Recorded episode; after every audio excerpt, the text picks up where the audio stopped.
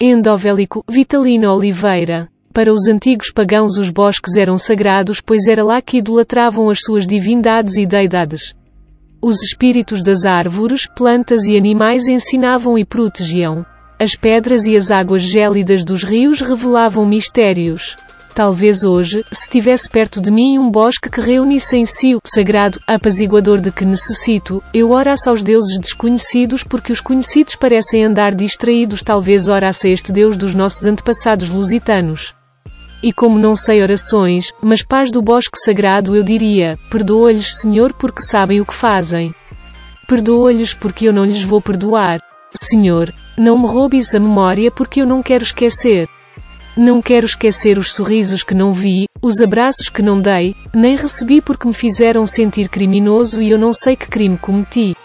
Não quero esquecer os dias em que não brinquei na rua com os meus amigos, não pude correr, saltar, respirar livremente. Não quero esquecer que me amordaçaste e me fizeste sentir culpado e ter medo, muito medo. E com o medo me roubaste os sonhos, quem sabe, o futuro. Não vou esquecer que me usaste como cobaia para aplacar os teus medos. Não, não quero esquecer porque nunca te vou perdoar e um dia te julgarei. Dizes que é ciência que diz que tem ser assim. Que a ciência é que sabe, ponto, mas a ciência de que falas parece mais uma bruxaria que adivinha o futuro. Um dia vos julgarei. Sim, seria esta a oração que rezaria a este Deus da antiga Lusitânia.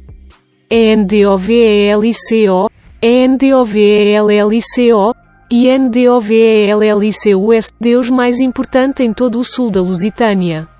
É o Deus curador ligado aos milagres e à fé, assim como da medicina, saúde, da terra e da natureza, mas também é um Deus do mundo subterrâneo e protector da vida após a morte.